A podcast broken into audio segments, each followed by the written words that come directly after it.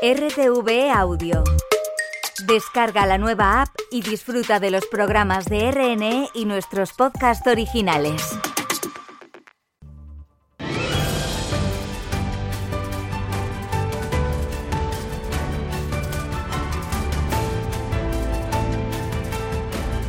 Europa Abierta con Carlos Navarro.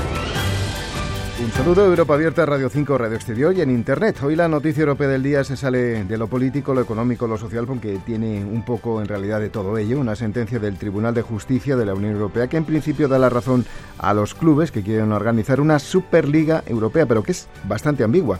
El tribunal considera que las normas de la FIFA y de la UEFA eh, son ilegales, también esa amenaza de sancionar a clubes y a jugadores que participen en ella. Sin embargo, eh, es una información de la que venimos hablando en Radio Nacional desde que se hizo pública esta tarde y que tiene muchas, muchas eh, consecuencias. Queríamos mencionarla aquí en la portada de nuestro programa porque seguramente el fútbol es uno de los grandes vertebradores de la Europa moderna y es una noticia, repetimos, de trascendencia. Esta decisión del Tribunal de Justicia de la Unión Europea que puede revolucionar el fútbol europeo. Corresponsal comunitario, David Viduero, hola. Sí, buenas tardes. El Tribunal de Justicia de la Unión Europea cree que la UEFA y la FIFA han abusado de su posición dominante al imponer que ellos deben dar una autorización previa a cualquier nueva competición, como la Superliga. Y también es ilegal que amenacen con sanciones a los clubes y a los jugadores que participen, como ha ocurrido con el Real Madrid y el Barcelona. ¿Por qué?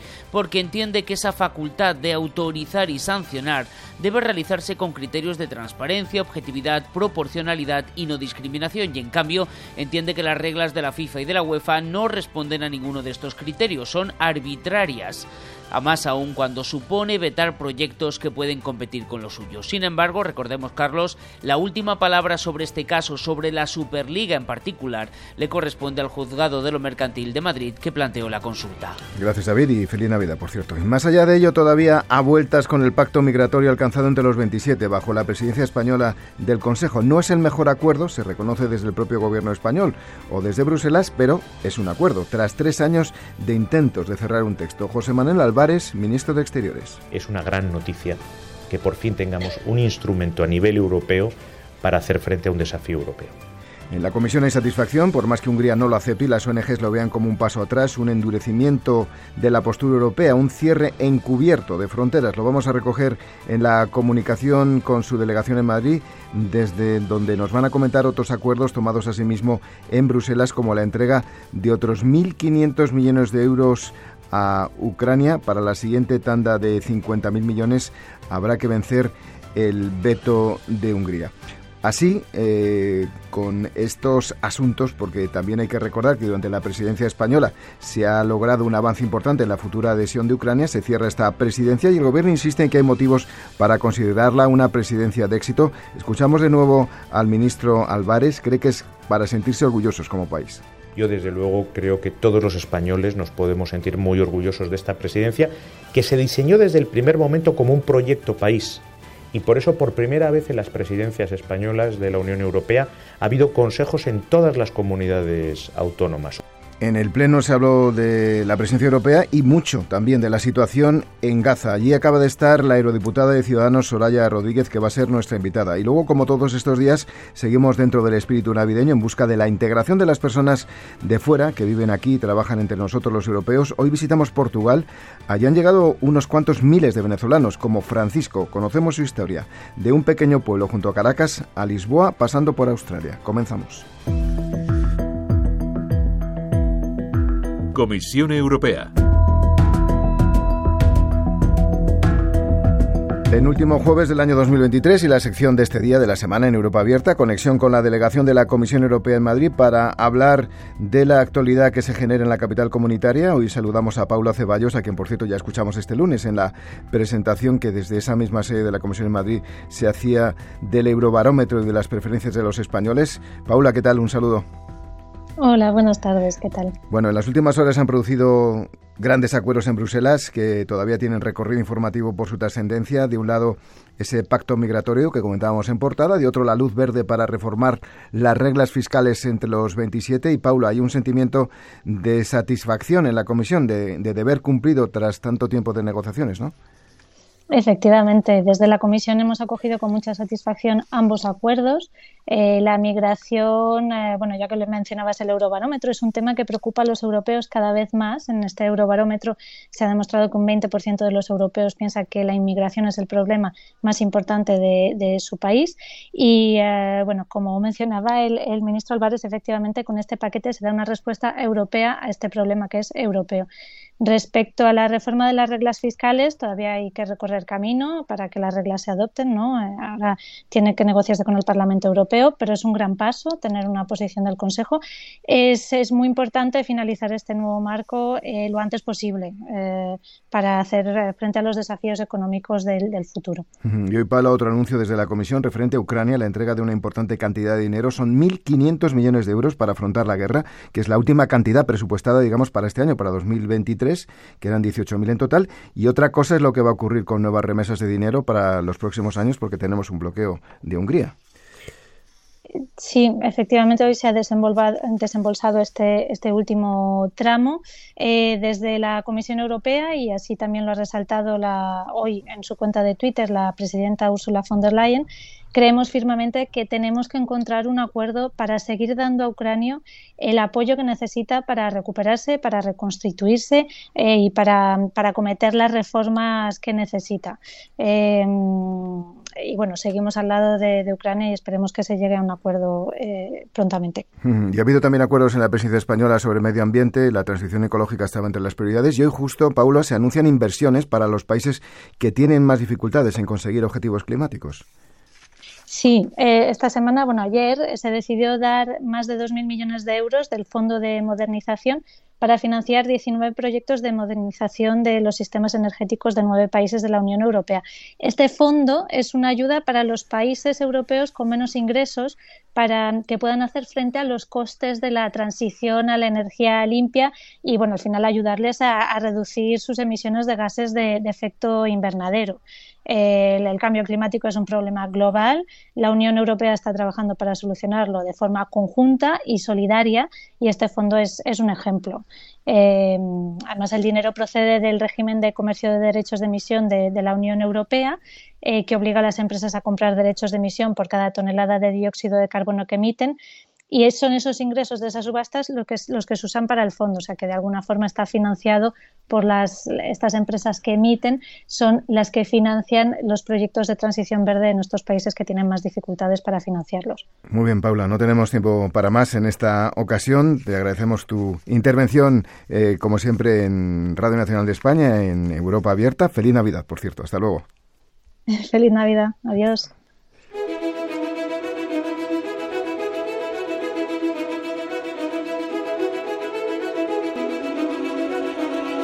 Parlamento Europeo.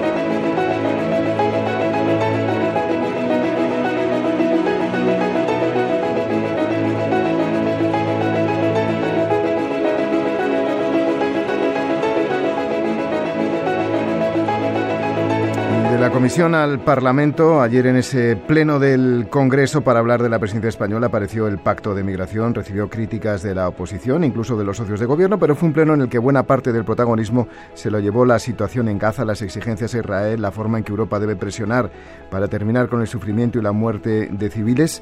Y de todo ello vamos a hablar en los próximos minutos con una eurodiputada que acaba de regresar de la zona, es Soraya Rodríguez de Ciudadanos, integrada en Renovar Europa. Soraya Rodríguez, un saludo, ¿qué tal? Hola, buenas tardes. Bueno, ahora vamos a hablar de, esa visita a la zona de Gaza, del horror que ha visto, eh, pero por seguir el hilo de lo que estamos hablando, la presidencia española prácticamente concluida, desde, desde Ciudadanos, desde los liberales del Parlamento Europeo, ¿cómo la valoran?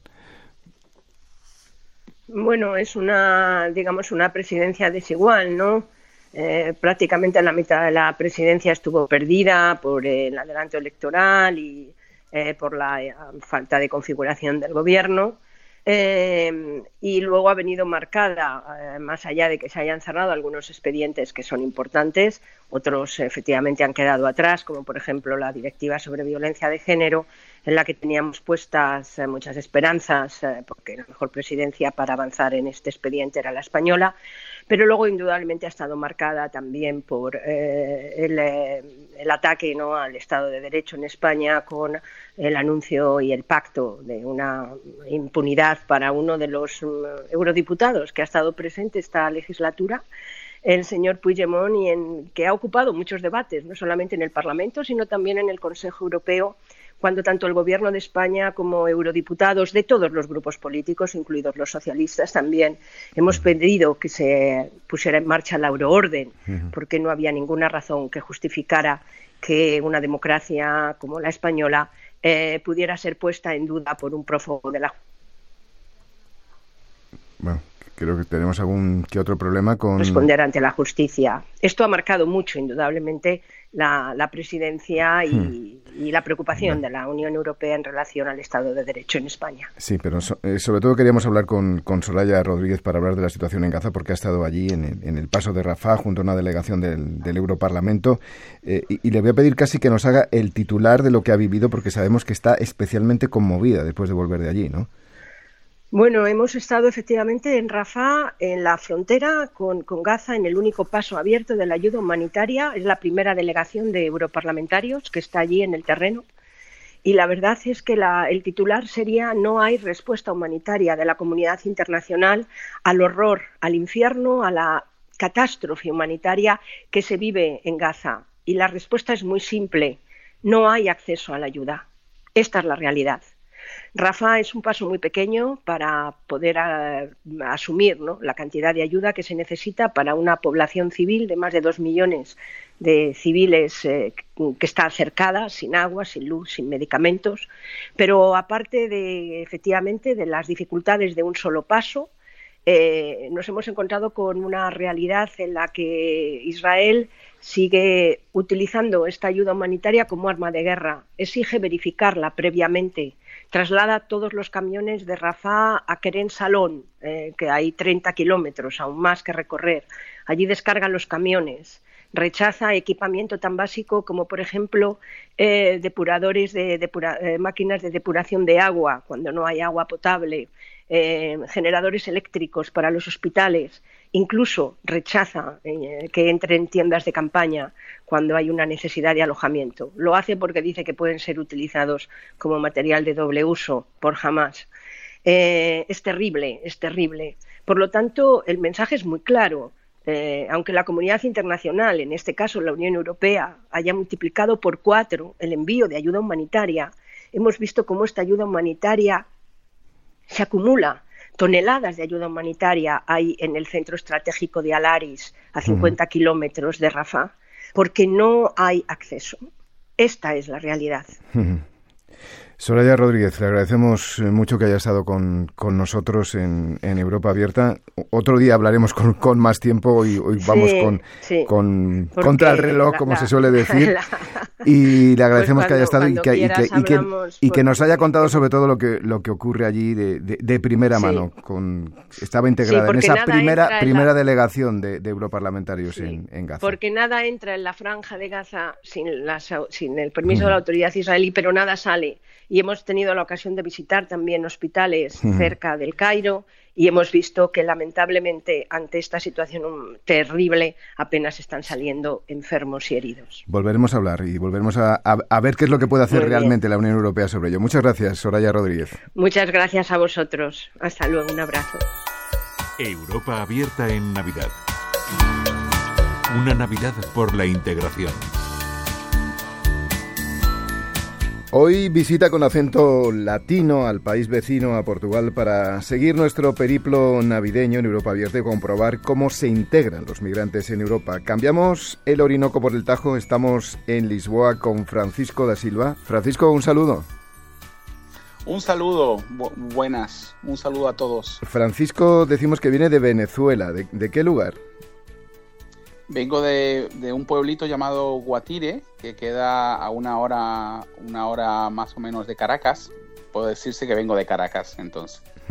¿Y, cuál es la historia de Francisco? ¿Cómo y cuándo sale de, ese pequeño pueblo cercano a Caracas, de Venezuela, y, por qué acaba en Europa y, justo en Portugal?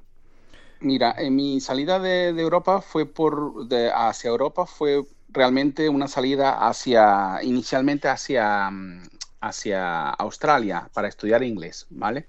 Entonces estuve estudiando inglés en, en Australia durante seis meses Después regreso a Venezuela, pero al vivir en Australia, pues eh, sentí que Venezuela tenía un, grave problema en esa época con el inicio de la parte política, el inicio del, gobierno de, Hugo Chávez.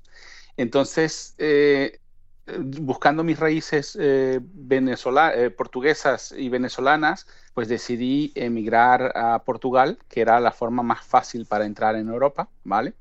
Y, después se me abrieron las puertas a niveles laboral aquí en, aquí en Portugal y, decidí salir de, Venezuela porque entendí que la situación en Venezuela iba a peor en ese momento. ¿Y a qué se dedica, Francisco?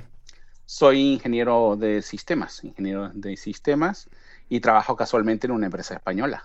Allí, desde, desde que llegué aquí a Portugal, en este caso, hace en el año 2002. Desde el año 2002. Bueno, ya son, ya muchos años, más de 20 años. Exactamente. Bueno, y, allí, Francisco, al, al, frente de una asociación de, venezolanos en, Lisboa, en Portugal, que se llama Benexos. ¿Cuál es el trabajo de Benexos?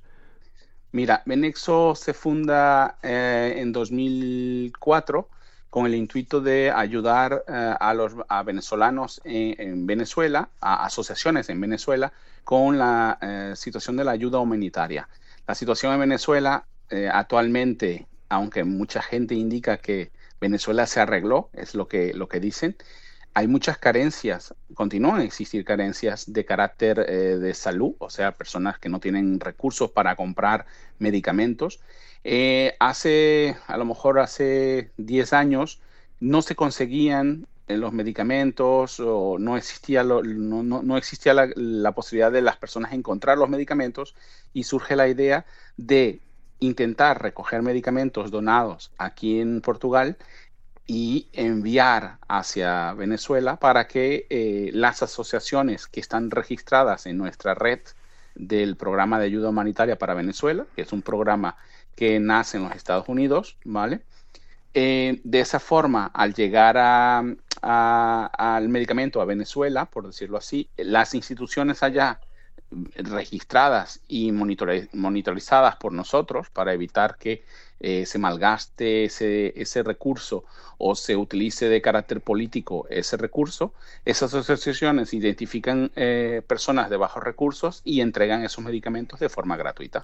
Personas que lo, que lo pasan mal. Eh, la situación de Francisco, digamos que hasta cierto punto es privilegiada, primero en Australia, luego estuvo, está en Lisboa y además gracias a, a, esos orígenes portugueses, pero me imagino que hay mucha gente que, que lo pasa día a día mal en Lisboa, que llega de Venezuela y que todavía sigue llegando gente que está saliendo de una manera difícil de, de, su país, de Venezuela, ¿no? Hacia Portugal.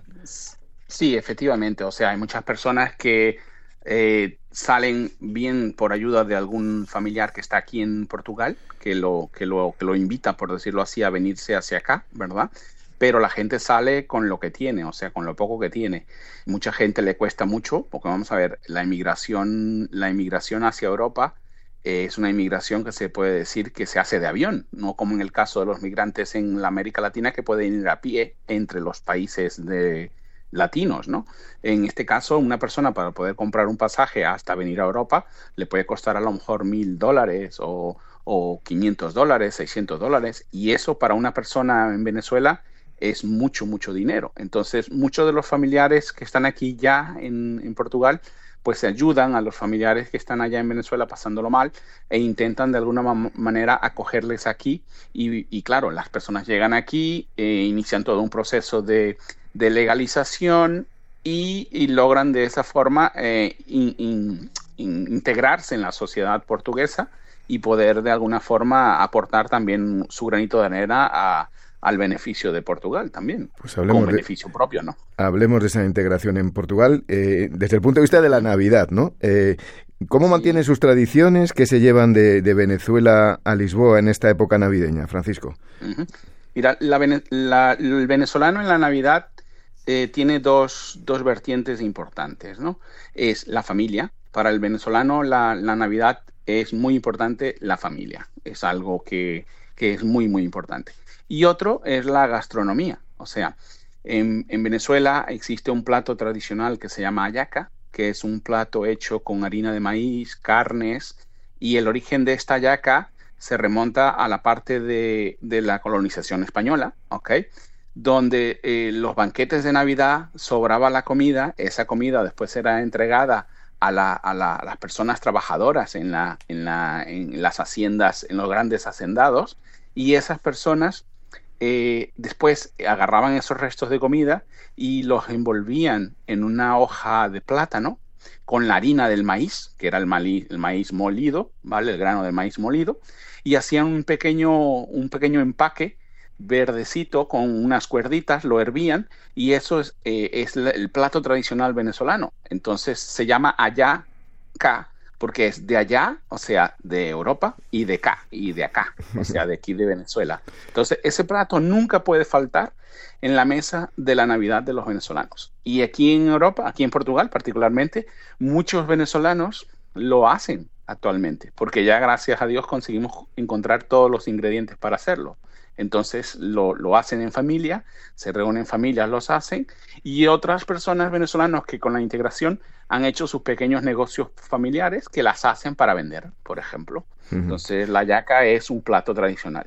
La ensalada de gallina también es otro plato, también que es una, es tipo la ensalada la ensalada rusa de usted, la ensalada de rusa. como- Ensaladilla rusa, sí. Exactamente, la ensaladilla rusa española, más o menos parecida, pero lleva pollo, por ejemplo, lleva pollo, eh, pollo deshebrado, o sea, desmenuzado, y, y se hace una mezcla con mayonesa, y más o menos como la ensaladilla rusa, pero con pollo. Mm. Ese es el plato, el plato tradicional venezolano en una mesa navideña de cualquier luso venezolano, venezolano o de cualquier lugar, cualquier lugar eh, que sea español o que sea, que sea venezolano, de orígenes venezolanas. Y, y- y es un símbolo, me imagino también, eh, Francisco, ese hecho de que casi de la globalización y de que en esas mesas haya bacalao, arroz dulce, hallacas, pan de jamón o, o ponche crema, eh, también es un, es un símbolo de integración, ¿no? De, de- de- de culturas. Sí, efe- sí, efectivamente, efectivamente.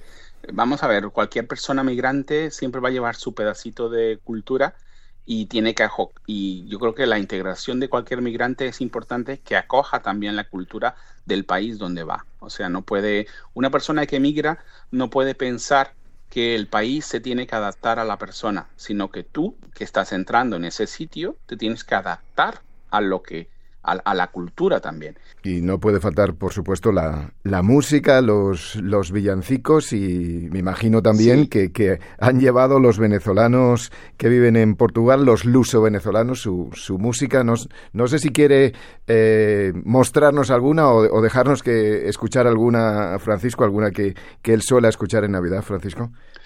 Sí, existe. Aquí, en, aquí en Vene- en Venezuela se le dicen, no se dicen villancicos, se le ya- dicen aguinaldos, por ejemplo. Y es, eh, si la Virgen fuera andina, por ejemplo, es uno de los, Bueno. de los íconos, es una, una música Va- bastante Vamos a escucharla, bonita. vamos a escucharla. Si la Virgen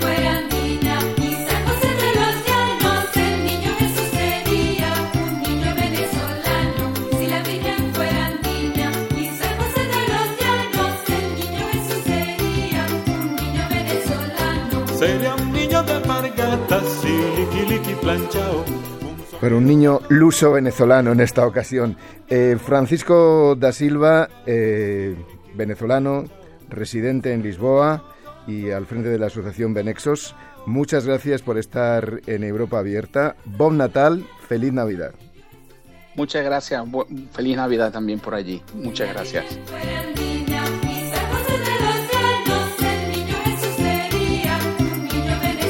Y gracias también a ustedes por estar con nosotros. Volvemos mañana. Un saludo.